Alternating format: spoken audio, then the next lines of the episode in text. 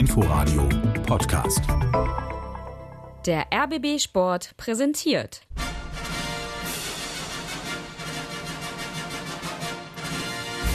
Christian Beek und Axel Kruse in Hauptstadtderby, der Berliner Bundesliga-Podcast.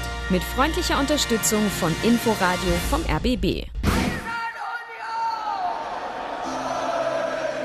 Kennt ihr beiden Feuilletonisten den Podcast von Zeit Online, wo sie so lange reden, bis jemand ein vorher verabredetes Codewort sagt?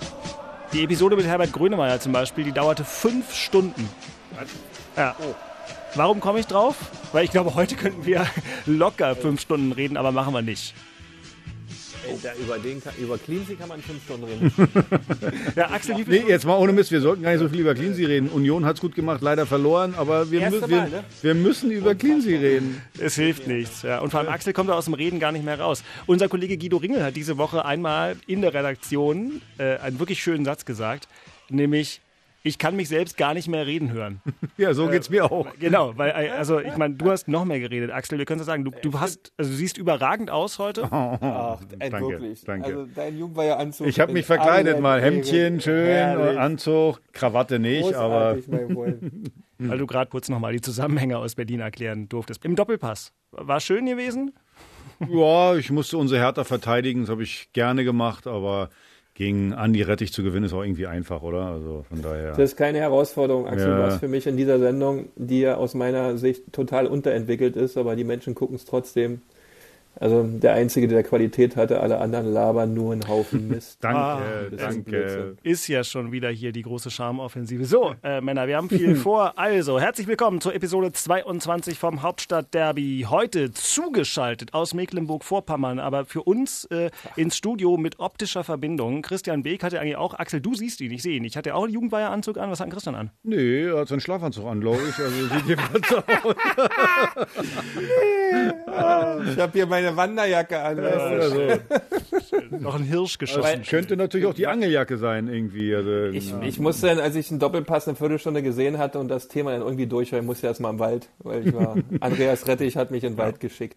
Also dieser Typ. hat dich wahnsinnig gemacht. Axel Kruse ei. ist direkt vom Flughafen in die Masonallee zum RBB gekommen, dass wir das Ganze jetzt nochmal qualifiziert im Trialog aufarbeiten können. Ich bin Dirk Walzdorf vom RBB Sport und wie immer äh, beginnen wir auch diese Episode so. Kopf oder Zahl? Ich glaube, Axel will gerne mal verlieren, weil er ist immer. Das wäre gut. Ja, aber du darfst wählen, Ja, Axel. deswegen nehme ich Kopf und du musst werfen, dann gewinne ich auch. Aha. Und? Zahl. das ist doch sehr, sehr schön. Bitte schön. Dann, Das dann, ist, glaube ich, immer so, ne? Wenn dann eine Mannschaft verliert, dann darf derjenige mal bei uns zuerst. Ah ja, so ist das halt. So ist es. Müssten wir nochmal nachprüfen. Nachspiel. Na komm, äh, dann fangen wir mal damit an. Auf jeden Fall was sehenswert und natürlich auch Ja. hörenswert. Union zu Hause gegen Bayer Leverkusen. Schade, da war ziemlich viel drin. Übrig bleibt äh, viel Erkenntnis, aber nicht so viel äh, Zählbares. Wir hören noch mal rein. Mani lässt klatschen, dann Gentner! Was für ein Hammer! Jetzt kommt Leverkusen, ist am Strafraum und der Ausgleich! Der Ausgleich! Kai Havertz ist da schneller und cleverer als Neven Subotic und lupft den Ball über den herausstürmenden Rafael Gikiewicz ins Tor.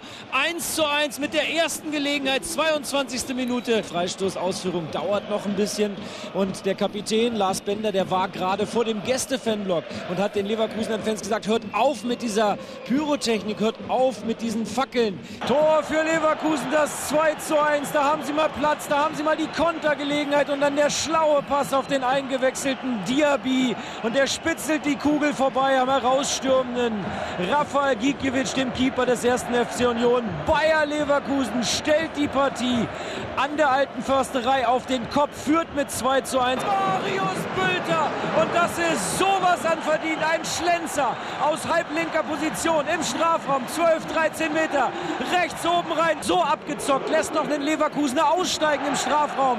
Er legt sich den Ball auf den rechten Fuß und dann dieser super Schlenzer oben rechts rein. Hochverdienter Ausgleich. 2 zu 2 an der alten Försterei. Wieder Bayer Leverkusen, das hatte sich angedeutet. Vierte Minute der Nachspielzeiten. Jetzt sitzen die Unioner da unten auf dem Rasen, können es gar nicht fassen. Der Bayer Fanblock, wo so viel Pyrotechnik gezündet wurde, die jubeln ohne Ende. Tatsächlich das 2 zu 3 in der 94. Minute. Karim Bellarabi mit seinem dritten Saisontreffer bei dem Rafa Gikiewicz einen gewissen Anteil hat. Er macht die kurze Ecke nicht zu und berührt den Ball dann auch noch unglücklich. Wir haben, glaube ich, 80 Minuten lang kaum was zugelassen, waren in der ersten Hälfte vor allem äh, sehr, sehr griffig, waren sehr, sehr gut äh, im Spiel und ja, es waren viele Unterbrechungen. Zweite Hälfte auch äh, durch die Fans von, von Bayern 04 ist brutal ärgerlich heute. Also, dass du das Spiel 3-2 verlierst, das ist ähm, ganz, ganz schwierig zu akzeptieren. Christian Gentner, der ein Kandidat fürs Tor des Monats ist nach seinem Führungstreffer. Auch. Bülter ist ja eigentlich auch Tor des Monats. Ja. Weil, also, äh, Dafür, also dass du den Namen nicht kanntest, ist der übrigens super. Weil das, wie hast du Blüter, hast du den genannt? Dafür, dass er am Anfang den Namen. Blüte. Blüte. Von Blau-Weiß 90 hier. Ja, genau, genau. Hammertor. Ey, das war ein Spiel. wo- also zwischendurch war es wirklich mal ein intensives Mittelfeldgehacke, wo die Jungs echt ähm, um jeden Zentimeter gebissen haben. Und der Harvards, der tat einem schon ein bisschen leid, äh, weil das nur geknallt hat im Mittelfeld. Aber Union echt ein cooles Spiel gemacht hat. Die haben das Spiel im Griff gehabt, die waren total intensiv äh, am Gegner dran, wenn die den Ball hatten. Die haben richtig Gas gegeben, wenn Leverkusen versucht, das Spielaufbau zu gestalten, haben immer wieder Druckzähne gesetzt und zum Anfang ein mörderisches Tempo hingelegt, schießen Wahnsinns 1-0. Genter, also Mali hat natürlich fantastisch abgelegt, hat das super gesehen, hinten links im Rücken, dass Gentner frei ist und der hat nur oben links reingeballert.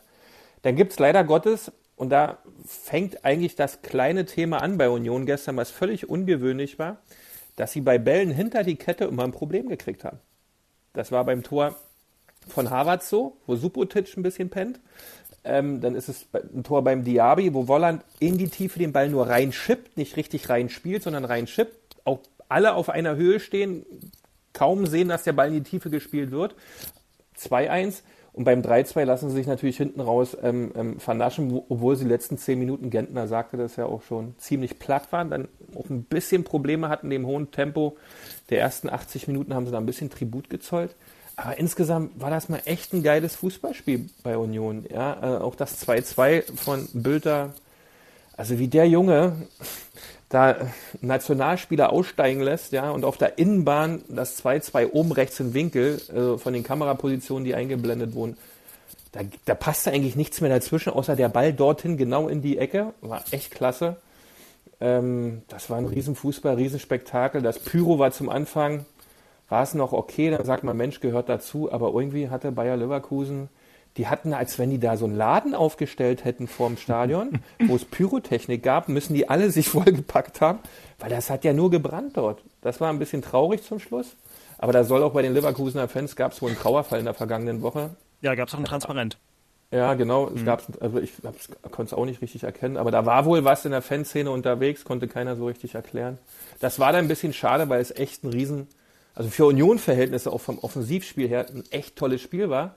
Und das allererste Mal, was ich gut fand, dass Mali so ein bisschen in Erscheinung trat. Mit der einen oder anderen cleveren Situation, mit der einen oder anderen cleveren Körpertäuschung, wo dann andere Raumsituationen sich entwickelt haben. Das kam da mal zum Tragen und sie haben wirklich ein tolles Spiel abgeliefert und leider mal verloren, kein Spielglück zum Schluss. Ne? Also Beke, ich habe mir ja die Zusammenfassung überall reingezogen äh, von, äh, von Union. Ich muss ganz ehrlich sagen, ich würde ich würd gar nichts kritisieren. Weil du es auch gerade sagst, ja, Pässe in die Tiefe. Ich meine, hallo, gegen Bayer Leverkusen. Gegen, Fischer, ne? Aki, der fand das scheiße, ne? Der hat doch draußen mal so gestanden, das Feld ist zu groß, ja, wir müssen ein bisschen schon, klar, stehen. nur, aber ich meine, es ist Bayer Leverkusen. Passiert, ja, das Ja, deswegen, und dann muss ich sagen, League. eigentlich am Ende ist es, ist es eigentlich ein 2-2. Das, Ja. das 3-2 muss man echt mal sagen, muss als Torwart, äh, ja, klar, ein bisschen spekulieren, äh, macht genau. man schon mal so ein bisschen, aber war so ähnlich wie bei Hertha, bei, bei Jahrstein, der hat sich den auch selber reingekloppt. Ja, ja, ist also halt von so daher, mal, ne? das ist schon bitter, wenn du so ein tolles Spiel Ja. machst. Aber ich würde da, als Trainer würde ich gar nicht kritisieren. Nö, Jungs, gibt's nix. geile, geile Nummer, komm, cooles Ja. Ding, verloren, munter putzen, nächste Woche geht's weiter.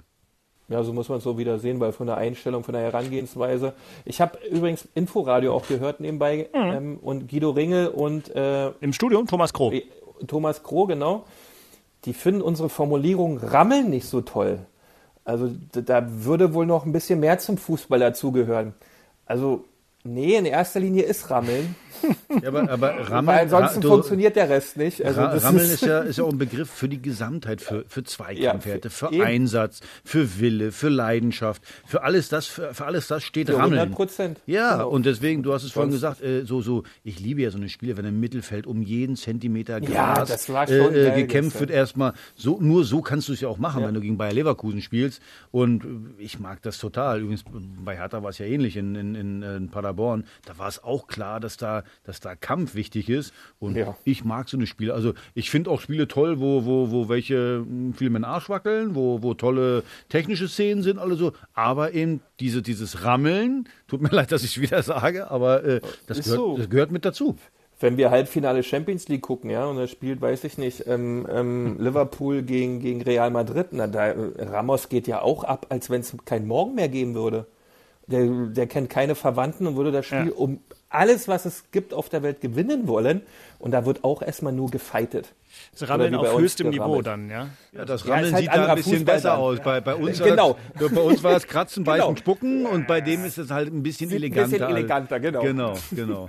Ist aber genauso fies. Aber es ist ja an sich eine sehr gute Überleitung, denn du hast es gesagt. Ähm, ich glaube, für jeden Gegner, der nach Paderborn muss, gilt eigentlich, Oh, ja. egal wie man es nennt, kratzen, beißen, spucken, rammeln. Also wenn man da glaubt, man äh, fängt da an, Fußball zu tanzen, dann tanzt man mit einer bösen Überraschung im Gepäck aus Westfalen nach Hause ab. Hertha ist es äh, zum Glück, kann man sagen, ein kleines bisschen anders gegangen. Bei diesem nun alles andere als einfachen Spiel nach dieser völlig bescheuerten Woche, auf die wir gleich noch kommen. Dann hat Askasiba den Ball, schlägt ihn nochmal hoch und lang rein aus 22 Metern in den Strafraum. Und da ist der Ball im Tor. Und da ist das Tor. Das 1 zu 0 durch Dedrick Boyata per Kopf. Hertha BSC führt mit 1 zu 0.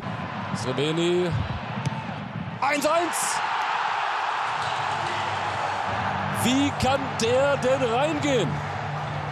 Das fragen sich auch Michael Preetz und der nach Klinsmanns Rücktritt zurückgeholte Torwarttrainer Scholt Petri auf der Bank.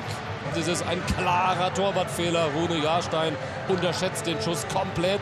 Im Prinzip ein Eigentor von Jahrstein. Darida, zentrale Position, 25 Meter Schussversuch. Zingerle kann den Ball nicht festhalten. Piontek mit dem Nachschuss scheitert nochmal an Zingerle. Kunja mit der Hacke und lässt das Ding drin. Jawohl, 2 zu 1 für Hertha BSC.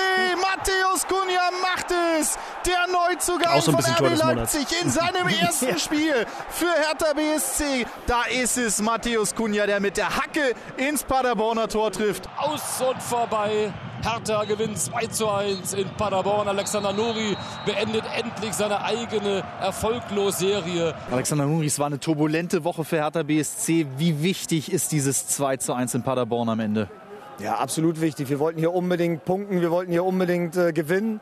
Heute war wichtig, dass du den Fight annimmst, dass du in den Zweikämpfen präsent bist, weil sie unheimlich viel Geschwindigkeit in der Offensive mitbringen und viele lange Bälle spielen auf den zweiten Ball. Und das haben wir gut äh, verteidigt. Hätten das Spiel vielleicht noch ein bisschen besser kontrollieren können, wenn wir das früher das zweite Tor nachgelegt äh, hätten. Ähm, aber so muss ich sagen, war, ein, war es ein Riesenfight und großes Lob an die, an die Mannschaft. Alexander Nuri haben wir da zuletzt gehört, der auch eine schöne Serie durchbrochen hat, weil er ja davor 21 Spiele als 21 Cheftrainer nicht Mal gewinnen gewonnen, konnte. echt. Das ist schon krass. Axel, kurz zum Spiel. Lass uns doch mal, weil wir über Hertha zuletzt so wenig direkt sportlich, zumindest gefühlt seit langem nicht reden konnten, weil wir die ganze Woche geredet haben. Sag doch mal was zur Aufstellung vom Trainer Nuri. Ich wäre nicht drauf gekommen. Ja, aber bei so einem Spiel, äh, wenn du diese Woche hast, wenn du dieses Spiel gegen Mainz noch hast, wo du wirklich, gegen Mainz hast du ja verloren, weil sie dir einen Schneid abgekauft haben. So, dann kommt diese Woche mit dem ganzen Theater, dann musst du Mentalität auf den Platz kriegen. Und ich fand diese Lösung mit Pekarek auf der rechten Seite überragend, musst du reinbringen. Dann zwei defensive Mittelfeldspieler mit Skelbrett und mit Aschka Schieber. Kannst du auch machen, äh, wunderbar. Und was mich begeistert hat, ist vorne Piontek und Kunja. Und zwar nicht, was die nach vorne machen, sondern äh, äh, gerade Kunja auch, wie der versucht, nach hinten zu arbeiten, wie der nach hinten sprintet. Da sieht man übrigens, dass der aus Leipzig kommt. Da sieht man einfach, die, die Art zu spielen, vorne anlaufen, schnell anlaufen, alles im Sprint machen, nach hinten mit, mitarbeiten, also, also das Ganze in der ganz hohen Intensität. Und das war ja wichtig, deswegen musstest du eine Aufstellung wählen, die Mentalität auf den Platz bringt, weil eins war ja klar, und das hat Nuri ja auch gerade gesagt, völlig zu Recht, in, in, in Paderborn ist nicht mit schönen Spielen. Die spielen so unorthodox, du kannst dich auf die überhaupt nicht einstellen. Viele lange Bälle mit schnellen Leuten, also musst du erstmal körperlich dagegenhalten. Er hat es gesagt, vielleicht das ein oder andere Mal hätte man versuchen müssen, das Spiel ein bisschen mehr zu beruhigen, vielleicht ein bisschen mehr in den eigenen Reihen den Ball auch halten. Aber sonst insgesamt äh, äh, ja, haben die eigentlich alles das gemacht, was du in so einem Spiel, in so einer Situation machen musst. Und ich finde am Ende dann auch verdient gewonnen. Ich denke, das äh, kann man auf jeden Fall unterm Strich so stehen lassen. Paderborn wie immer, also honorig und, und wunderbar. Und wir haben ja hier alle viel Sympathie für Steffen Baumgart. Aber in dem Spiel, denke ich, hat sich ein bisschen die Qualität durchgesetzt. Zwei Sachen will ich noch kurz sportlich ansprechen. Das eine ist nochmal Matthäus Kunja. Auf jeden Fall positiv. Eine Szene hat mich ein bisschen äh, erschrocken, nämlich die, wo er eine gelbe Karte gekriegt hat. Also Schiri Walsdorf hätte da zumindest mal kurz überlegt, ob es auch eine andere Karte hätte sein können. Und Trainer Walsdorf hätte ihn sofort runtergenommen. Aber da dachte ich, Mann, Junge, was ist denn los? Positiv formuliert, heiß wie Frittenfett. Aber, aber der, der Schiri Walsdorf ist ja auch eher Schiri so bei der rhythmischen Sportgymnastik oder irgendwie sowas. Ja, aber da, also deswegen gibt man dafür natürlich den Gelb. Ja. Aber äh, der, Schiri, der Schiri Kruse hätte gesagt, beim nächsten Mal gibt es vielleicht Gelb. Ach Also, komm, nee, nee, äh, nee, nee, nee, nee, nein, aber, ist aber ja, dunkelgelb es, gewesen. es ist Ja. immer, es ist immer eng. Ja, es ist immer eng. Ja, ich gebe dir schon recht. Das gut, nochmal, ich fand aber trotzdem diese Leidenschaft, was wir, was, das ist doch das, was wir erwarten. Was wir bei Union zu Recht loben übrigens, dass da viel Leidenschaft äh, dabei ist. Das hat man bei Hertha ja manchmal in vielen Spielen nicht gesehen. Und deswegen so ein Mentalitätsspieler, der auch noch Qualität äh, äh, im Spiel nach vorne hat, den haben wir gebraucht. Und ich war begeistert. Also wenn wir mal eine, eine, eine Saison haben, wo das vielleicht äh, diese Drucksituation nicht so ist, wenn, wenn, wenn die sich eingespielt haben. Ich glaube, das Duo Piontek und Kunja, na da haben einige jetzt schon Kopfschmerzen für die, für die neue Saison, weil das sind Riesenkanten, äh, äh, die sind nach vorne gut, nach hinten gut. Also das, glaube ich, ist, könnte ein Duo werden. Herzlichen Glückwunsch. Und letzte sportliche Frage zu dem Spiel von mir. Es war Anfang letzter Woche auch ein bisschen ein Thema. Rune Jahrstein. Ich bin ein riesen Rune Jahrstein-Fan auf allen Ebenen.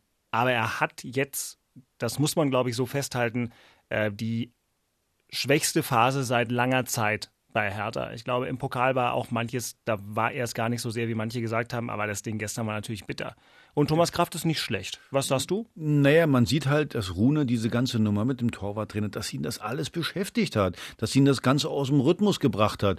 Und äh, dann hat man natürlich gesehen, wo das Gegentor fiel. Ich hätte nicht gedacht, dass ein 36-jähriger Torhüter, dass ein so eine Aktion in, in dem Spiel, weil ganz klar war ja sein Fehler, dass ihn das so aus dem Konzept bringt. Ich habe die ganze Zeit gedacht, hoffentlich schießt da keiner mehr aufs Tor, weil er war, der war dann mit einmal so, so durch den Wind, das hätte ich nicht für möglich gehalten. Aber nochmal, ich glaube, Rune ist einfach ein geiler Torwart, äh, gehört zu den zumindest ein Top 5 in der Liga aus meiner Sicht und der wird sich wieder fangen und, und, und äh, wenn der Torwarttrainer äh, jetzt wieder eine Weile da ist, vielleicht wird er ihn auch wieder ein bisschen beruhigen und, und, und, und nervlich so wieder ein bisschen in die Spur kriegen, dann, dann funktioniert das auch wieder. Na gut. Und weil es am Ende rein fußballerisch ja nur Hertha gegen Paderborn war, frage ich mal, Christian, haben wir irgendwas vergessen oder äh, können wir uns dann gleich den großen Themen widmen? Ach, mich hat einfach nur gefreut, dass sie das in den Griff gekriegt haben dort, nach der Woche. Weil das war ja echt nicht leicht. Und dass Alexander Nuri, wenn man den Kommentar hört, da auch mal einen sauberen, fußballerisch wertvollen Kommentar nach dem Spiel von sich gibt. Und sagt, was man da tun musste, wie man da spielen musste. Das hat man getan. Es war jetzt vielleicht nicht das, das Gelbe fürs Auge, sondern das war halt solide, war rustikal und wir haben drei Punkte mitgenommen und weiter geht's. Und das war mal eine schöne, oder eine Atmosphäre, die hat man bei Hertha jetzt acht bis zehn Wochen nicht, weil wir haben ja auch schon immer darüber diskutiert. Big City Club hin und her, vorne, rückwärts, was es alles gab. Und setzt so ein bisschen Normalität. Das scheint der Alex die Woche gut hingekriegt zu haben, weil es war wirklich eine komplexe Situation, mit einer Mannschaft in Paderborn dann auch gewinnen zu müssen. War ja irgendwo um Ruhe reinzukriegen. Das hat er gemeistert, das hat er gemacht. Mit seinen Leuten dahinter. Also ich, das fand ich echt klasse. Und nochmal kurz zum Torhüter. Die sind schon ein bisschen anders in so einer Fußballmannschaft, ne? Das ist schon eine eigene Spezies, ja. Also so kenne ich das, ja. Die haben da ihre eigenen Abläufe, ja. Die sind auch ein bisschen früher bei der Erwärmung draußen. Die trainieren auch mal ein bisschen anders. Und wenn die dann ihren Vater, ihren Trainergott, der nicht dabei haben oder sich da was ändert, also ich kenne das bei Torhütern so, da waren die immer alle verwirrt und durcheinander. Und dass das jetzt so einem 36-Jährigen auch mal passiert, verstehe ich. Und wie Axel es richtig sagte, wenn der Petri oder Petri? Petri, Joel Petri. Joel Petri dann jetzt wieder mit ihm arbeitet, dann wird sich das so wieder völlig normalisieren und der wird auch wieder der Rückhalt werden, der er war und Hertha wird dann sicher die Klasse halten. Was mich gewundert hat übrigens, ist, äh, es gab ein Interview nach dem Spiel von Niklas Stark, der dann gesagt hat, ah, wir haben als Mannschaft reagiert und äh, nicht nur die auf dem Feld, sondern auch die auf der Bank haben richtig Ja. mitgemacht. Heißt ja im Umkehrschluss, äh, davor haben die auf der Bank nicht so richtig mitgemacht. Äh, das finde ich ja immer wichtig bei so einem Team. Weil nochmal, ich bleibe dabei, äh, Fußball, klar, du brauchst individuelle Klasse, aber am Ende ist es ein Mannschaftsspiel. So, und, und ich glaube, das war bisher nicht so äh, gegeben, dass die alle gemeinsam, also auch die auf der Bank, da das Ganze mitfiebern, äh, mit reinrufen, mitjubeln und alle so. Und das hat mich eigentlich gewundert, dass es äh, nochmal extra angesprochen wurde von Niklas Stark. Aber das war auch das, was ähm, Michael Preetz nach eigenen Aussagen ja versucht hat, an die Mannschaft weiterzugeben und auch explizit angesprochen hat, dass die Sportler jetzt zusammenrücken müssen und als Gemeinschaft, das liegt zwar auf der Hand, aber Preetz war offenbar ja in seiner Ansprache an die Mannschaft vor diesem wichtigen Spiel oder vor dieser wichtigen Woche, als sich das dann alles irgendwie mal eingeruckelt hat, so am Mittwoch oder Donnerstag, äh, nochmal mit genau diesem Tenor in der Kabine und hat gesagt, Leute, jetzt müsst ihr und ihr müsst alle zusammen. Und das ist zwar jetzt auch nicht die Neuerfindung des Rades vom Inhalt, aber Haken hinter hat geklappt. Wunderbar. Das ist das Entscheidende. Das ist ja nicht so oft. So eine Situation gibt es ja öfter im Fußball. Aber das denn zu meistern, ist eigentlich die Schwierigkeit. Einheit zwischen Wort und Tat. Man kann alle erzählen, ja, wir wollen und wir werden und wir machen, aber sie haben es nachgewiesen und da muss man sagen, es scheint dann in der Truppe wirklich zu stimmen. Weil ansonsten verlierst du nämlich so ein Spiel da 3-0. Ja. Und Das hat, dafür hat Hertha jetzt echt ein gutes Fundament, wenn man jetzt in Ruhe und solider, mit Solidität weitermacht. Also ich fand das top. Gut, und weil wir ja gleich noch ganz viel über Hertha reden müssen, eine gewisse Hertha-Lastigkeit auch dieses Podcasts ist im Moment nicht wirklich zu vermeiden, äh, wollen wir trotzdem noch mal schnell den Schlenker machen in den Osten der Stadt, denn irgendwas, Christian, irgendwas muss es ja auch äh, in dieser Kategorie geben. Das Thema in Köpenick. Muss ja. Ey, ich, ey, mal ganz ehrlich, das war so ruhig letzte Woche Köpenick, dass das Thema eigentlich die Ruhe in Köpenick ist, weil es in Charlottenburg so laut war. Äh, es, es, es gab nichts. Es gab wirklich nichts, außer sich in Ruhe auf das Spiel gegen Bayer Leverkusen vorzubereiten äh, und dieses 2-0 gegen Bremen super zu verdauen und richtig einzuordnen. Aber so ein richtiges Thema, äh, dass irgendetwas in irgendeiner Form mit Vertragsverlängerung, mit Sponsoren, mit Neuausrichtung, mit Stadionbau, mit Fanszene gab es nicht. Es hat auch kein internationaler oder irgendeine Legende Geburtstag gehabt, dass man sagen kann, Mensch, da war ein Riesenfest. Nichts war, außer Jürgen Klinsmann am Dienstag. Und das war dann auch in Köpenick vor Ort. Ist das jetzt gut oder schlecht?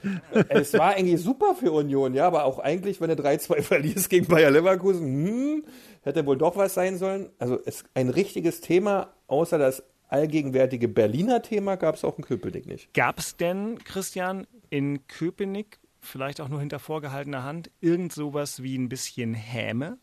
Nee. Gar nicht. Und wenn man die Foren verfolgt hat, was ich immer gerne mache, äh, die haben nur gesagt, oh nee, also das kann ja jetzt nicht sein. Also da war eher so ein Stück weit Mitleid, will ich es nicht nennen, ähm, weil das wäre nicht fair, sondern, oh nee, sowas hat ein Verein nicht verdient, nee, sowas macht man nicht, so wie Axel es heute auch im Doppelpass sagte, das ist halt ein Kameradenschwein, der, der Klinsmann, der ist einfach abgehauen. So sieht's ja dann der Fußballfan an sich ja deutschlandweit. Ja, und auch der Unioner bei aller Rivalität äh, äh, sind die Unioner ja auch äh, sachlich in, in ihrer Sache dann auch bei solchen Dingen und das gab's gar nicht. Na gut, dann haben wir jetzt freie Fahrt äh, und können loslegen.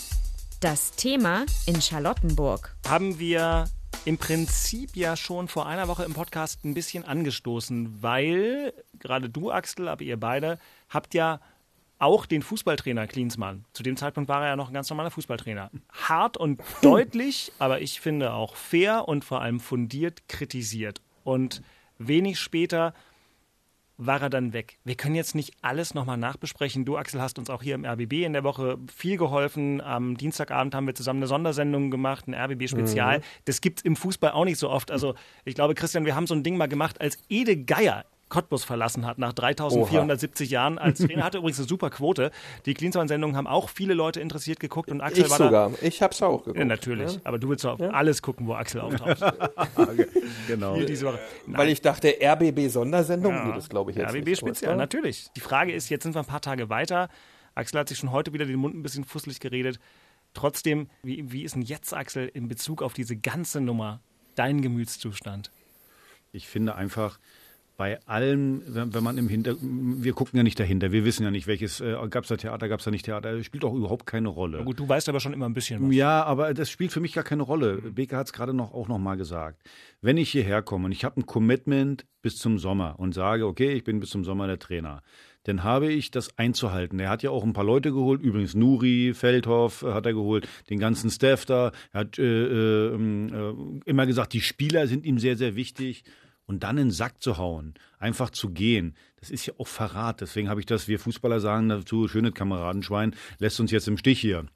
Und das ist diese Enttäuschung bei der ganzen Sache, sich dann auch noch hinzustellen bei Facebook Live und auch noch nachzukarten und noch so zu tun, als wenn Michael Preetz daran schuld wäre, das ist einfach unanständig. Das ist ein ganz, ganz schlechter Charakterzug und das, das bleibt für mich hängen. Und ich persönlich muss ganz ehrlich sagen, ich hatte mit Jürgen Klinsmann eigentlich, äh, wenn ich ihn mal getroffen habe, immer ein nettes, vernünftiges Verhältnis ich habe ihm das einfach nicht zugetraut, dass er äh, charakterlich äh, so also sein persönliches Wohl vor das Wohl des Vereins stellt. Wenn er äh, gesagt hätte, dann irgendwann, okay, äh, ich, ich, will verlängern, aber die wollen nicht äh, und ich gehe dann, das ist auch völlig in Ordnung, ist alles legitim. Aber wir reden hier über ein Thema über die Saison hinaus. Und das ist das, was mich so, so, so abnervt. Und dann auch noch zu schießen gegen den, der zurückbleibt, nämlich mit Michael Preetz bleibe ich dabei, ist unanständig und das, das wird hängen bleiben. Ich freue mich sehr, dass wir gewonnen haben gestern, weil es war schon eine Drucksituation, muss man schon sagen. Wenn wir verloren hätten, wäre Paderborn noch rangekommen, dann wäre hier noch mehr Theater gewesen. Äh, so ist erstmal eine gewisse Ruhe da, neun Punkte Abstand nach hinten und äh, das freut mich sehr und ich bin wirklich äh, happy über die Reaktion der Mannschaft. Ich habe es ja vorhin schon gesagt, eben äh, alles reinzuknallen und eben äh, nicht äh, eine Ausrede zu suchen und zu sagen, naja, aber mit dem ganzen Theater konnte konnte ich ja nicht so gut spielen. Nee, sie haben reingeknallt, sie haben wirklich alles gegeben. Und das, äh, das finde ich ihm positiv. Am Ende, äh, ja, Jürgen Klinsmann ist Geschichte, der ist wieder in Kalifornien, soll sich sonnen. Aber ich nehme ihm das auch nicht mehr ab wenn er, ich fand die Geschichte eigentlich ganz cool mit seinem Vater, dass sein Vater ihn äh, hier immer als erstes ja. Spiel, was er gesehen hat, war das Spiel äh, oder war ein Spiel von Hertha, weil sein Vater kommt ja aus der Region und Hertha ist ihm wichtig. Und er schreibt mit H, Ho, He, das nehme ich ihm alles nicht mehr ab, weil das ist einfach, am Ende hätte er unterschreiben äh, sollen mit äh, alles geht äh, oder, oder, oder Klinsmann Nummer eins, alles, äh, worum es geht, ist, äh, bin ich selber, damit hätte er unterschreiben können, vielleicht aber nicht mit H, Ho, He, tut mir leid. Christian, Du hast ja auch alles verfolgt und hast zugehört, hast ja auch die lange Pressekonferenz von den sogenannten Hertha Bossen später angeguckt. Du warst ja nun auch lange Zeit in der Verantwortung für eine Mannschaft und auch für einen Club, nämlich bei Union. Wie findest du, haben das äh, Werner Gegenbauer und Michael Preetz gehandelt? Wir können ja auch zum Beispiel sagen, wir wollten natürlich gerne am Dienstag, als äh, Klinsmann da abgerauscht ist, als er hingeschmissen hat, äh, mit ihnen sprechen. Äh, da hat Michael Preetz klar ausrichten lassen, er ist noch nicht so weit, er hat auch noch keine Antworten. Es kam dann alles später. Du als ehemaliger Clubverantwortlicher, welche Eindrücke hast du, welche Bewertungen würdest du den Kollegen, die es jetzt bei Hertha richten müssen, in dieser schwierigen Situation geben nach der Woche? Oh, das ist eine Riesenfrage, Herr Walzdorf. Ja, nun, einfach können andere. Das stimmt. ähm, also ich würde der Reihe nach gerne beginnen. Also ja. ähm, der Trainer Klinsmann das ist ja wie ein kleines Kind, was jetzt nicht, nicht das bekommen hat, was es wollte und dann aus emotionalen Gründen gesagt hat, dann will ich gar nichts mehr. Und dem dann 24, 36, 48 Stunden später über einen Facebook-Kanal und über unsere sozialen Medien dann einfällt, dass die Art dann vielleicht nicht ganz so war und ich dann vielleicht hätte nochmal drüber nachdenken sollen und ähm, vielleicht, äh, ich mache ja dann eh im Aufsichtsrat weiter. Äh, wenn man sich das anguckt, zu einem 52-Jährigen oder 53-Jährigen, wie alt er auch ist, ähm, Nationaltrainer gewesen, Bundestrainer gewesen, Weltmeister gewesen. Puh, also, das, so schnell kann man ja gar nicht denken, äh, wie schlecht man das findet.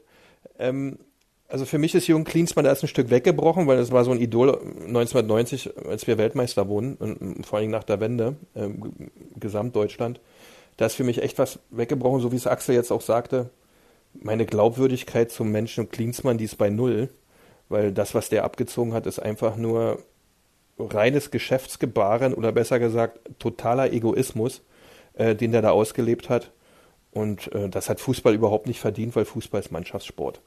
Also das zu Jürgen Klinsmann und zu den Herren dahinter oder den Menschen, die das führen müssen, die das äh, äh leiten müssen, lenken müssen, ich hätte es eh nicht gemacht wie der Micha. Ich hätte da auch zwei Tage erstmal gar nichts zugesagt, mich erstmal beraten mit meinen Kollegen, die ich besitz, äh, habe, äh, ob das Schiller ist, ob das Gegenbauer ist. Also die Leute, die da immer zusammensitzen, da gehört ja sicherlich auch noch der Pressesprecher dazu, der aus Marketing dazu, äh, werden ja ihre Gruppe haben, wo sie all die Dinge auswerten, wie sie es jetzt besprechen. Dann noch der Lars Windhorst dazu, der ja auch was zu sagen hat, wo man ja auch eine öffentliche Wahrnehmung weiterhin gewährleisten muss. Dass man da nicht gleich was von sich gibt, finde ich völlig normal, völlig in Ordnung. Dass man da eine PK gibt, finde ich auch völlig in Ordnung. Muss man auch tun. Ähm, allerdings eines, ähm, was ein bisschen überraschend für mich ist, ist, als die Leute sich alle gegenseitig verpflichtet haben, habe ich so ein bisschen das Gefühl, dass das nicht in der Tiefe geprobt oder verprobt wurde, weil das ist ja im Fußball grundsätzlich weniger üblich, äh, wenn man jemand äh, unter Vertrag nimmt, in erster Linie auch Trainer, dass man nicht so richtig fragt, was hast du denn vor, wie soll es denn sein, wo kommst du denn her, was hast du denn bisher gemacht, wie geht's denn dir, was machen denn die Kinder, was macht denn die Frau, hast du Probleme, hast du keine. Ähm, das, das muss man eigentlich alles mehr hinterfragen. Das ging nun mal nicht, weil Jürgen Klinsmann über Nacht quasi fast Trainer wurde. Schowitsch weg, man hatte zwei, drei Tage Zeit. Äh, Klinsmann sagte dann auch noch, naja, mein Flieger, den habe ich eigentlich, äh, den habe ich erstmal meine Frau gesagt, dass der jetzt, mit dem, mit dem fliege ich jetzt nicht zurück, ich komme dann erst Weihnachten wieder. Die hat dann gesagt, die Debbie, ja, ist okay. Also das, das ging dann alles ähm, ähm, relativ schnell und diese Geschwindigkeit ist dann immer so äh, äh keine Genauigkeit. Äh, das ist halt das, ist das Problem. Das kam jetzt zum Schluss raus. Aber dass das so extrem jetzt sich entwickelt und dass der Jungen dann hinschmeißt, also da kann man weder ein Prezer, noch ein Gegenbauer, noch ein Windhorst. Die haben ja alle, die waren ja alle, die haben, waren völlig überrascht, dass jemand mit dieser Vita so reagieren kann. Aber das kann man vorher auch nicht wissen. Äh, demzufolge kein Vorwurf an irgendjemanden, höchstens, wenn man konzeptionell arbeitet, 80 Millionen im Winter ausgibt, dann hätte vielleicht das Gespräch, vielleicht gab es es auch stattfinden müssen, wer macht denn jetzt mit diesem Personal was? in den nächsten drei bis fünf Jahren. Wer wird denn eigentlich unser Trainer? Was haben wir denn da für Ideen? Da war ich jetzt natürlich nicht dabei, äh, äh, ob das so gewesen ist, aber es kommt so einem so ein bisschen vor, dass das so in der Tiefe nicht gewesen wäre. Ähm, das ist aber grundsätzlich für mich im Fußball ein Thema. Äh, wenn man kurzfristig Trainer holt, klappt es meistens nicht wird meistens nichts Gutes, auch für die Langfristigkeit. Und daher so richtig verwunderlich ist es dann doch nicht, dass Jürgen Klinsmann weg ist. Die Art und Weise und wie es geschehen ist, ist natürlich dann wieder ein totales Wunder, weil sowas gibt es im Fußball eigentlich gar nicht. Axel, du warst ja im Trainingslager mit. Und heute weiß man ja, oder mit, du hast sie besucht. Mein Lieblingssatz von dir heute war übrigens im Doppelpass, dass wir präzise sein wollen. Ja, das äh, fand ich sehr ja. gut, da bin ich mich auch mal sehr dafür. Für Herrn Rettich hast du das gesagt. Ja, das hat auch nicht. Ja, ich kann dir, ich kann dir, ich kann dir genau sagen, gesagt, warum. Allgemein habe ich das gesagt, weil ich mag einfach nicht, äh, wenn ich von irgendeiner Sache was nicht verstehe oder ich weiß was nicht, dann muss ich nicht, ich nenne das immer Latrinenparolen äh, in die Welt setzen. Könnte man vielleicht mal einfach den Mann Mund halten. Und deswegen sage ich immer, lieber präzise sein, bitte. Genau, dann wollen wir jetzt präzise festhalten, dass Jürgen Klinsmann 55 Jahre alt ist und dass wir inzwischen wissen. Siehste? Ähm, ja, du, dafür, ja, irgend, für irgendwas muss ich hier ja auch gut sein, außer Regler schieben. ähm, nee, aber Spaß beiseite, dass wir eben ja wissen, das haben ja inzwischen die Beteiligten auch gesagt, dass es schon im Trainingslager offenbar Gespräche gab, weil Klinsmann zu dem Zeitpunkt wusste, äh, er würde das eigentlich gerne länger machen. Die Transferpolitik hat ja auch irgendwie mit darauf hingedeutet. Hast du da schon was Leuten gehört? Also man muss es ja einfach sagen, du wurdest heute auch zum Beispiel im Doppelpass als Hertha Insider untertitelt, wie das so ist. Wir wissen das ja, aber wir wissen natürlich, du bist ja vernetzt. Deswegen sitzt du ja auch hier, nicht nur weil du lustig bist und gut reden kannst, sondern einfach mich, dich mit dem Verein besser auskennst als die aller, allermeisten anderen. Hast du da schon was von einer Friktion gehört? Also erstmal fange ich an, was Beke gerade gesagt hat. Äh, der Trainer äh, oder Klinsmann wurde verpflichtet, äh, ich glaube 27. November oder irgendwie sowas mhm. um den Dreh, als Cheftrainer von Hertha BSC. Ich finde, wenn ich als Cheftrainer mich verpflichten lasse, dann sollte ich ja wissen, welche Kompetenzen ich habe. So würde ich das jetzt mal, mal denken. So, und dass Jürgen Klinsmann jetzt überrascht ist, äh, äh, wie die Abläufe sind, wer für was zuständig ist, finde ich schon mal ein bisschen komisch, äh, weil äh, da finde ich, könnte man sich ja mal vorher darüber informieren, welche Kompetenzen so, ich habe. So aber aus, aber ja. das nur mal am Rande. Jetzt kommen wir zum Trainingslager.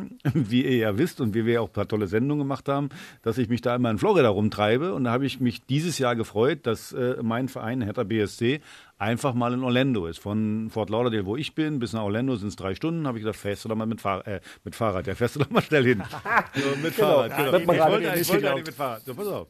Jetzt kam ich da an und dann habe ich gedacht, was ist denn mit den Leuten los? Sie haben alle so äh, ein, ein komisches äh, Gesicht gezogen. So, dann habe ich auch einen guten Draht zum Staff und so. Dann kamen schon da die Gerüchte auf, äh, äh, Jürgen Klinsmann hätte wohl gesagt, naja, ich würde gerne weitermachen. Äh, aber äh, das müsse jetzt hier sein Vertrag dann über zweieinhalb Jahre dann natürlich noch, müsste hier alles fertig gemacht, sonst würde er abreisen. Konnte ich gar nicht glauben, habe ich auch nicht wirklich geglaubt. Äh, aber der Witz war, jetzt haben wir alle gelesen in der Bildzeitung, dass die Klinsmann-Seite das sogar bestätigt hat.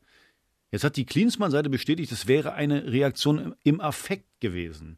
So, deswegen sage ich ja heute, na wunderbar, ein Glück hat Hertha BSC den Vertrag niemals mit Jürgen Klinsmann verlängert, weil wer innerhalb von so kurzer Zeit zweimal im Affekt, einmal in, ähm, in Florida und dann wieder jetzt hier bei dem wirklichen Rücktritt irgendwas im Affekt macht, wer sich so wenig unter Kontrolle hat, dem möchte ich doch nicht meinen Verein anvertrauen. Also, tut mir leid, äh, äh, wer, wer da nur an sich persönlich denkt und wie gesagt sich nicht unter Kontrolle hat. Deswegen alles wunderbar, äh, äh wie, wie, es jetzt so gelaufen ist, dass wir es dass dass wissen.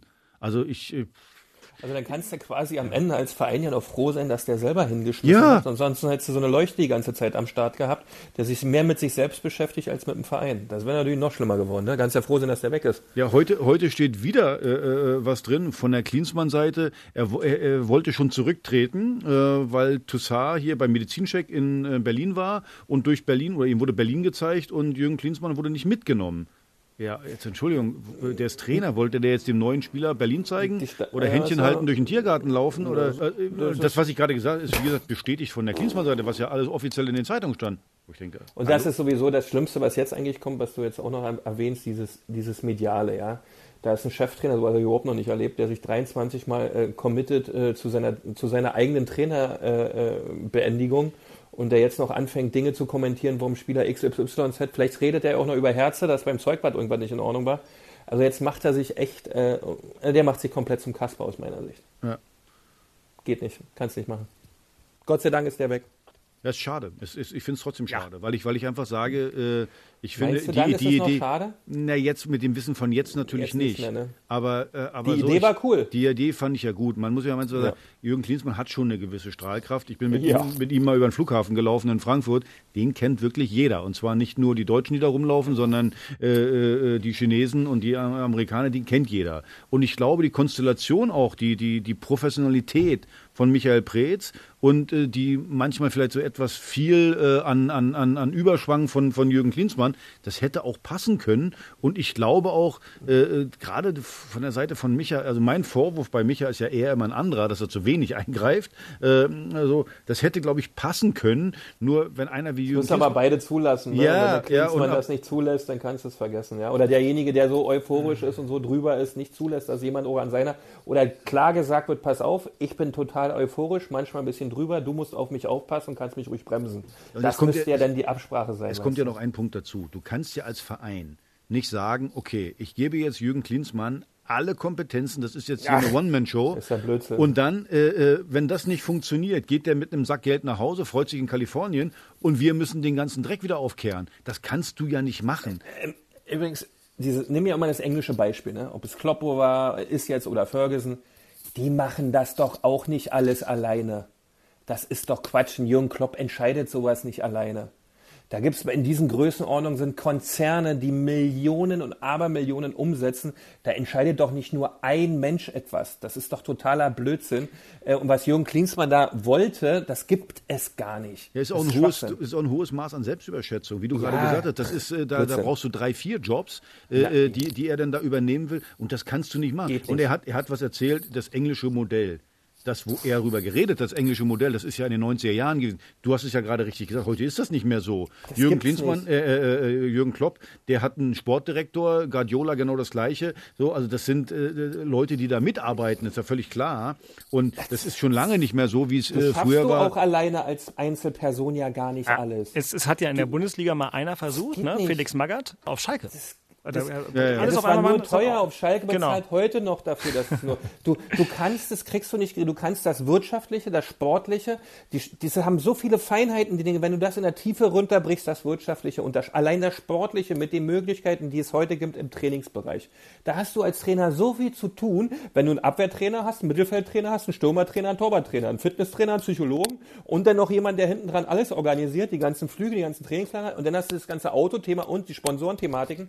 Das das geht doch gar nicht. Da kriegst du doch als einzelner Trainer schon Probleme.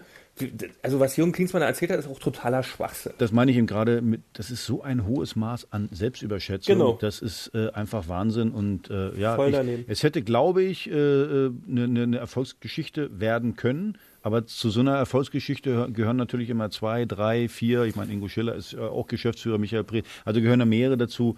Und ja, und wie hat irgendeiner, glaube ich, hat es gesagt, Werner Gegenbauer hat es, glaube ich, gesagt, der hat äh, unser gemeinsames Projekt verlassen. Und das ist einfach Richtig. schade.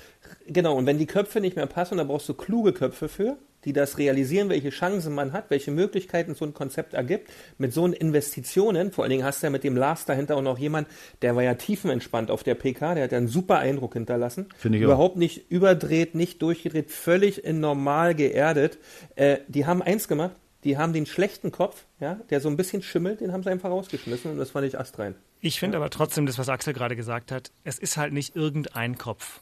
Ich finde das auch bemerkenswert schade für Hertha, Ja. weil diese Kategorie Kopf auf einen Verein wie Hertha, Axel, du hast heute, glaube ich, auch wieder gesagt, Hertha hat sich im Mittelfeld der Liga etabliert. Das ist halt so. Hertha ist von der Größenordnung für mich immer ein bisschen sowas wie, sagen wir mal, Eintracht Frankfurt. Ja, das ist ein Verein, der gehört in die Bundesliga. Ist gut, dass er da ist. Äh, manche mögen ihn, manche mögen ihn nicht. Manchen ist er auch egal. Das ist immer das Zeichen dafür, dass man nicht richtig groß ist, dass es manchen Leuten einfach wurscht ist. So ist es halt. Ein Klinsmann hätte natürlich dort einen großen Schritt nach vorne bedeutet in der Wahrnehmbarkeit und in der Wahrnehmung und den kannst du in der Kategorie eben nicht so leicht ersetzen. Das ist das, was mir für den Verein Hertha leid tut.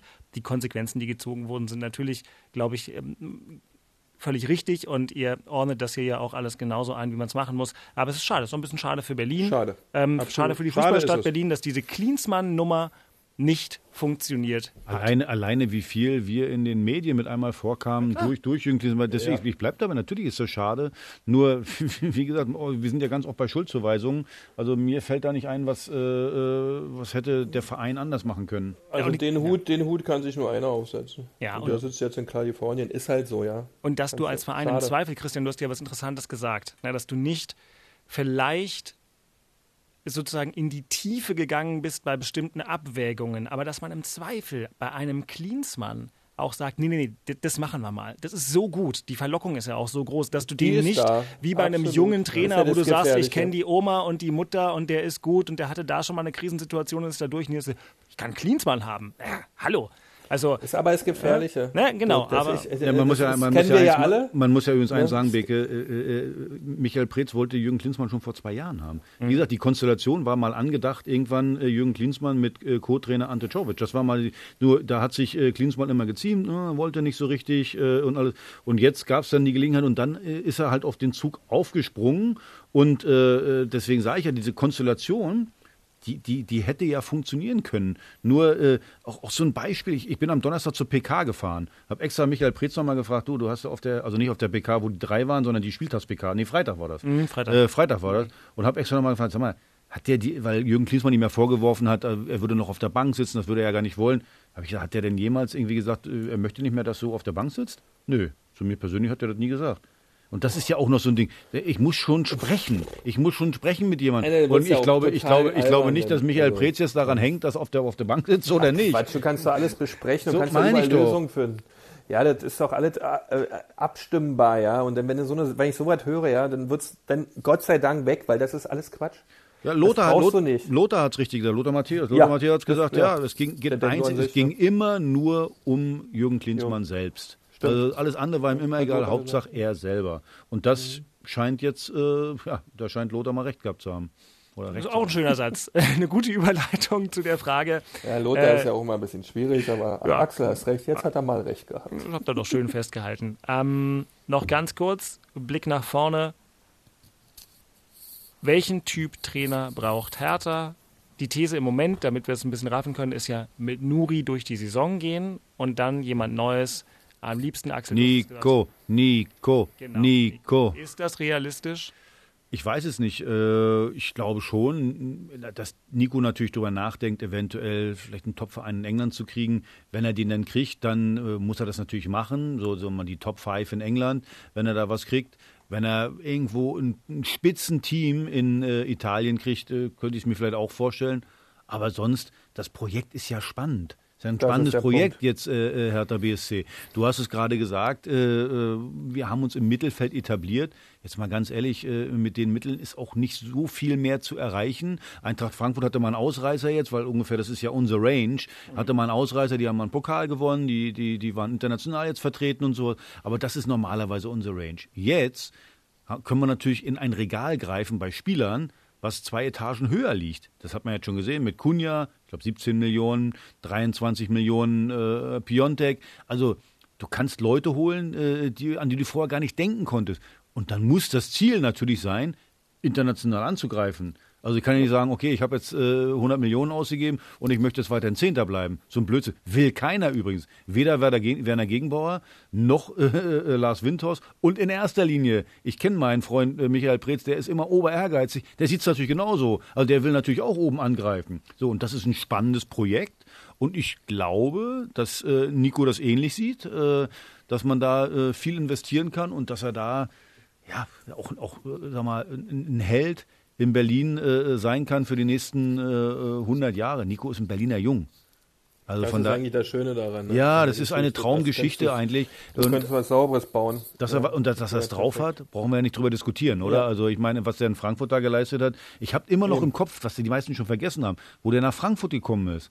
Da sind die ja in die Relegation gegangen. Die haben in Die der, sind fast äh, abgestiegen. die haben das letzte Spiel zu, Hau- äh, auswärts in Bremen, haben das Gegentor in der 87. Minute gekriegt. So und dann habe ich Nico gesehen. Danach, die sind, mussten dann in die Relegation dadurch, habe ich ihn danach auf dem Feld beobachtet. Mit, mit durchgedrückten Rücken, gerade stand, der ist zu seinen Spielern hingegangen. Also der Mann ist im Gegensatz zu Jürgen Klinsmann stressresistent. So, das ist ja, ganz, ganz wichtig zu Der war zeigen. ja auch ein defensiver So, Mittelfeldspieler. und wie er, wie er aus der, aus der Nummer das gemacht hat, äh, äh, mit Frankfurt Hut da, großes Kino, Ja. auch Bayern München, finde ich, Meister und Pokalsieger, glaube ich. Top. Beides top. Also, wenn du ihn, wenn ihn kriegen kannst, sofort holen. Würde ich auch machen. Das würde auch super passen, weil er aus der Stadt kommt, ein Berliner Junge ist, das Umfeld kennt, der fängt nicht bei Null an.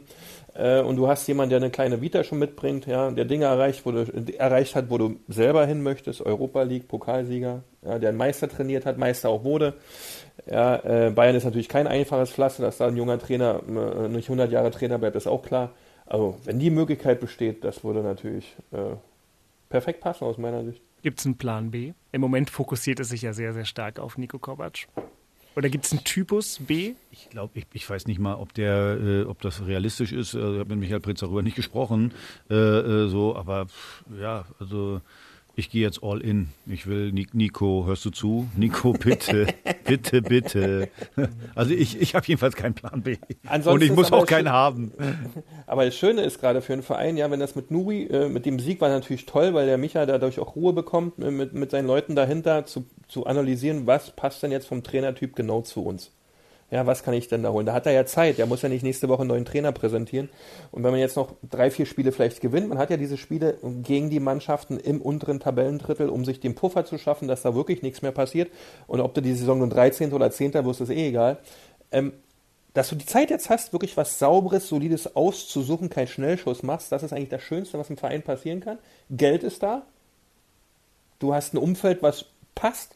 Ja, du könntest wahrscheinlich mit einer guten konzeptionellen Ausrichtung noch sponsorenmäßig was tun. Da geht in Berlin immer was. Die Tesla-Thematik stand ja mal kurzzeitig in der Zeitung, dass da die Idee besteht. Äh, allerdings ist ja der Cleansea weg. Aber das sind so Möglichkeiten, die Berlin halt hat. Und wenn du dann einen Trainer holst, der Stahlkraft hat, das wäre. Übrigens, das, wär fand ich cool. auch, das fand ich auch extrem lustig. So ein Blödsinn. Äh, äh, ich weiß gar nicht, in welcher Zeitung das stand, aber dass das, das, jetzt, das jetzt, jetzt nicht mehr geht. Also als wenn ein Milliardenkonzern wie Das Tesla von Klinsmann aber. äh, genau sein Engagement über 20, 25 Millionen abhängig macht, ob Jürgen Klinsmann Trainer ist oder nicht. Das heißt also, wenn der denn morgen tot umfällt, dann sagen die, wir gehen jetzt wieder nach Hause oder was. Also das manchmal Aber die so, Chance ist gibt's, da, so ein, so, gibt's so, so ein Geschichten. Unternehmen, ja, ja, also, Unternehmen in unserer Region ja mit Hertha zu verknüpfen, wäre perfekt. Ist ja für Tesla auch wichtig. Ja. absolut, sehe ich ganz genauso. Ähm, da sind viele Möglichkeiten, die Hertha hat. Und wenn du dann einen Trainer hast, der natürlich zur Mannschaft passt, zu dem Spielertypen, die du eingekauft hast, das ist eigentlich das Allerwichtigste, dass du einen Trainer hast, der aus dieser Mannschaft 100% rausholt äh, und das Ganze noch mitschieben kann, mitnehmen kann. Die, die Ruhe hat man jetzt, die Zeit hat man jetzt, sowas zu suchen. Wir machen jetzt hier zügig durch, Männers, denn den Rest werden wir in der Saison noch häufig genug ansprechen. Irgendwann will ich auch mal über Nico Kovac im Vergleich zu Hansi Flick bei Bayern reden, aber nicht heute. Okay. Das wird nämlich auch noch ganz interessant. Aber jetzt, Christian, äh, bin ich gespannt, ob du was auf Lager hast. Unioner der Woche. Bülter, Blüter oder Blüte, noch jemand anders? Blüte. Blüte, Blüte. Nee, ich habe ich hab, ähm, einen sehr guten Freund im Ticketing beim 1. FC Union Berlin, der Björn Schmatke. Ja. Und ähm, der Schmatti, der hat mir jetzt, ich wollte nur eine Karte fürs Derby haben, dass ich die erstmal habe, weil ich jetzt nicht so richtig weiß, wie wir das an dem Tag machen werden, aber ich habe sie bekommen. Und ähm, weiß, wie schwer das ist und ich weiß, was der Schmatti da gerade für einen Job macht. Die ganzen Kartenanfragen, und da muss man sich mal vorstellen, ich habe mit ihm telefoniert, der hat eigentlich pro Spieltag 35.000 bis 38.000 Kartenanfragen. und da passen immer nur 24 rein. Ähm, also was der da liefert, das zu handeln und das zu managen, dass das immer sauber funktioniert und dass es keine Probleme und äh, kein Theater gibt, ähm, Hut ab. Einen echten Bombenjob liefert der ab. Das Einzige, was er vielleicht ein bisschen mit organisieren kann, dass hinter dem Gästeblock da nicht so ein pyrotechnischer Laden ist, dass es nächstes Mal nicht ganz so bunt ist im, im Stadion bei uns. Aber Björn Schmatke ist für mich der Unioner der Woche, weil der im T Ticketing so einen sensationellen Job macht. Ähm, das muss man echt mal gesagt haben. Was wir hiermit äh, gemacht haben, Axel klopft auf den Tisch. Und äh, die Sportschau-Zuschauer wissen, dass bei uns im Insert, wie es heißt, in der Schrift bei den Berichten bei Union immer steht 22.00012 zahlende Zuschauer. ähm, aber äh, ob 22 oder 24, es sind halt viel weniger als gerne hinwollen. Ja. Absolut, es ist irre. Ja, die haben 35.000 Mitglieder schon. Ja. Da kann man sich ja nur alleine vorstellen, wenn da alle hingehen. Also kann sich jeder selbst Bei ausrechnen. uns wollen ja auch immer mehr als 22.000 in die Ostkurve. Herr Tana der Woche. Ja, und kommt einer aus der Ostkurve oder wo kommt er her? Na, also ganz ehrlich, Herr Taner der Woche ist für mich nur einer. Der hat ein, ein Jahr, fast ein Jahr nicht von Beginn an gespielt. Peter Pekarek kommt rein, das sind Profis, kommt rein, liefert ab, hat, glaube ich, zwischendurch noch Wadenkrämpfe und so.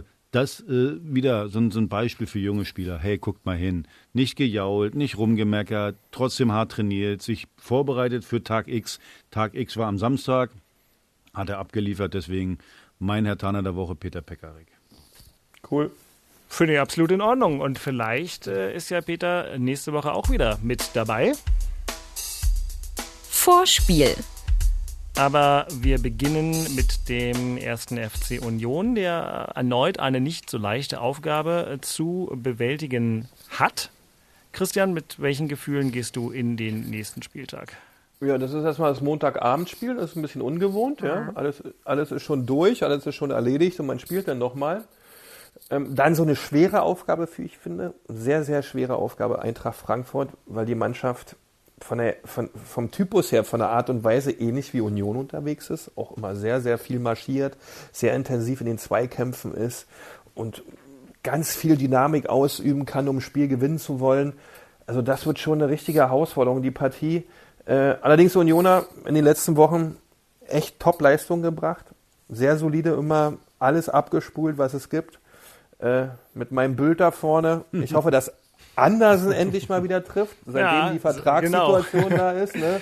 Trifft er die Kiste nicht mehr. Nun soll er ja verlängert haben mit einer Option im Winter, im Sommer vielleicht doch weg oder nicht.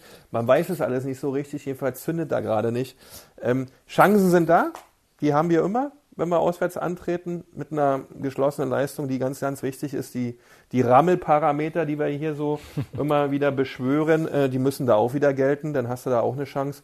Aber ich finde, Frankfurt auswärts ist schon ein richtiges Brett. Da spielt keiner gerne. Die Bayern haben da in dieser Saison, glaube ich, fünf Stück gekriegt, wenn ich mich recht erinnere. Ähm, also ganz schweres Spiel aus meiner Sicht. Ganz schweres Spiel in Frankfurt, auch für uns ein bisschen blöde. Montagabend können wir Ja. äh, die nächste Folge erst äh, Montagnacht oder Dienstag machen. Da Mhm. müsst ihr dann alle in der ARD Audiothek oder bei Apple Podcast oder sonst wo ein kleines bisschen warten. Axel muss zum Glück nicht ganz so lange warten. Hertha spielt Samstag, 15.30 Uhr. Natürlich der große Schwerpunkt bei Inforadio, die Bundesliga gegen den ersten FC Köln. Der FC äh, hatte sich ja zuletzt unter Gistol eigentlich gefangen, aber heute gab es eine Klatsche. Die Vier Bayern haben 4-1 in Köln gewonnen. Und äh, der FC ist dennoch Tabellennachbar von Hertha. Hertha 26 Punkte, Köln 23. Ich kann es kurz machen, ganz ehrlich. Ich würde mir echt wünschen, nach dem Rotz der letzten Heimspiele, äh, ich glaube, in den letzten vier Heimspielen ein Tor und das war auch noch ein Eigentor, dass die Jungs mal wissen, hey, die Leute bezahlen Geld dafür. Und deswegen vielleicht mal ein Feuerwerk abbrennen, dagegenhalten, nicht so wie gegen Mainz sich einen Schneid abkaufen lassen, äh, dagegenhalten, bin ich wieder bei unserem Wort rammeln und dann wird sich auch die individuelle Klasse durchsetzen. Ich würde mir echt mal wünschen, mal einfach so ein, äh, so, so ein 3-1, ein 4-1, dass die Leute mal ein paar Tore sehen, weil ganz ehrlich, das, was die letzten Wochen da bei den Heimspielen abgeliefert wurde, das konnte sich keiner wirklich angucken. Ja, das war schlimm. Ja, es, sofern Fußball schlimm sein kann. Ja, Aber genau. Ihr wisst, was wir meinen. Es war wirklich nicht schön. Ich kenne auch wirklich Leute, die bei diversen Spielen früher gegangen sind, obwohl sie Fußball mögen. Da kann man sagen, ein richtiger Fan geht nicht. Aber sagen wir mal, klar, also aus der Ostkurve, dein Sohn Paul würde wahrscheinlich nie früher gehen, oder? Weiß ich nicht. Normal nicht, äh, aber der ist manchmal natürlich auch gefrustet. Manchmal ist es ja wirklich so, dann freust du dich auf ein Spiel und äh, denkst, oh, heute, heute geht was und dann gehst du nach Hause. Äh, ja, wie gesagt, mein Sohn hat sich den Mister in Florida angeguckt mit mir zusammen, hat mich genötigt, dass ich im Apartment sitzen bleibe. Also den erschreckt so schnell nichts. Also von daher, ey, einfach mal ein bisschen den Leuten mal was bieten für ihr Geld und äh, sollten die Jungs mal drüber nachdenken. Ein Anfang, gerade was kämpferisch äh, betrifft, hat es in Paderborn gemacht. Jetzt nachlegen und meine, wir reden über Köln. Ne? Wir haben uns hier, glaube ich, ich kann mich noch erinnern, wo die gegen Union gespielt haben, haben wir uns lustig gemacht über Köln. Also, dass das, das Hertha BSC qualitativ um Länge normalerweise besser ist als Köln, darüber müssen wir nicht streiten. Also, die müssen es aufs Trapez bringen und dann gehen die Leute auch mal zufrieden nach Hause und, und müssen sich nicht vollnölen lassen von den Unionern, weil die wieder gelobt werden. Ein guter Rat aus Köpenick. Ja, vollnölen darf Christian heute noch einmal, bitte. Nein, auf gar keinen Fall. Ähm, ich habe es eigentlich schon erwähnt vorhin. Die Zeit jetzt echt nutzen für dieses Gesamtkonzept, diese Gesamtidee Hertha BSC mit diesem Investor hinter, mit den Möglichkeiten, die diese Stadt hat, äh, mit diesen Möglichkeiten, die dieser Verein mit seinen Trainingsbedingungen hat, mit seiner Nachwuchsakademie dahinter, mit all diesen Dingen, die wirklich Hertha als Fundament wunderbar da hat, dort jetzt einen Trainer zu suchen, der dazu 100% hinpasst und vielleicht im Sommer ein Stück weit was entfachen kann. Da jetzt die wirklich die Monate nutzen und sehr sensibel aussuchen, sehr intensiv Gespräche und Konzepte prüfen, ähm, das wäre so mein Rat, um dann wirklich im nächsten Sommer richtig schön loszulegen und dann vielleicht das, was ich für die Stadt Berlin toll finden würde, europäische Spiele zu haben und vielleicht irgendwann mal wieder dauerhaft die Champions League. Bei Union Berlin werden wir das Oh. nicht haben. Das wird ewig um drei Tage dauern, bis sowas vielleicht mal kommt. Aber Hertha hat echt die Chance mit all ihren Möglichkeiten, die da drinnen stecken, auch mit einem neuen Stadion, was aus meiner Sicht dazugehört. Aber da jetzt die Chance nutzen, sauber und solide zu suchen, weil ein Trainer ist eigentlich die wichtigste Position in einem Fußballverein. Und das muss ganz in Ruhe und mit viel Genauigkeit gesucht werden. Und das ist eigentlich so mein Rat, da ganz, ganz sensibel zu arbeiten. Ein guter Rat aus Charlottenburg. Also ich habe einfach zu viel gesabbelt heute. Ich will jetzt nach Hause. Ich kann nur sagen, weitermachen, weitermachen, weitermachen. Genau. Und zwar genau so. Ja, gut, da würde ich vielleicht noch hinten raus klug scheißen. Genauso, äh, aber dann dieses Spielglück wieder mit ins Boot holen, damit am Ende was Das kommt doch dann automatisch. Ist das so? Herr Walzdorf, Ich wollte selbstverständlich. dich doch nur provozieren, damit du doch einen letzten Das Satz ist sagst. das beschwörte Rammeln. Ja, ja, das ist gut. Äh, meine Herren, das war mir ein Fest. Äh, ihr lieben Hörerinnen, Hörer, euch hoffentlich auch. Axel darf jetzt einfach mal drei Tage die Schnauze halten. Das hört sich gut an. Schaffst du eh nicht. ähm, Wollte ich gerade sagen, will er ja Deine vielleicht gar Frau nicht. wird dir das nicht abnehmen, glaube ich. Christian, ähm, äh, danke, Ja. liebe Grüße nach Mecklenburg-Vorpommern. Ja. Fahr vorsichtig nach Hause, mach die Scheinwerfer an. Fall. Es war schön gewesen und wir müssen dann mal gucken, ihr Lieben. Ich nehme an, dass wir dann nächste Woche Dienstag irgendwie uns zusammenschalten, wo auch immer wir sind, um dann den 23. Spieltag der Fußball-Bundesliga hier von vorne bis hinten im Hauptstadtderby durchzuanalysieren. Das war die Episode für diese Woche. Wenn es euch gefallen hat, dann äh, klickt auf Abonnieren in der ARD Audiothek oder bei Apple Podcasts. Sagt es euren Freunden, schreibt uns eine E-Mail an hauptstadtderby.rbb-online.de, wenn was nicht so recht gepasst hat. Und ansonsten alles Gute, viel Spaß beim Fußball. Bis nächste Woche. Danke Axel, danke Christian. Tschüss. Ciao, ciao, tschüss. Grüße an Mein meine Freund. Heimat. Mach ich. Hau rein. Tschüss. Tschüss. Tschüss. Das waren Christian Beek und Axel Kruse in Hauptstadtderby, der Berliner Bundesliga-Podcast. Die Bundesliga live. Jeden Sonnabend ab 3, auch auf inforadio.de. Inforadio Podcast.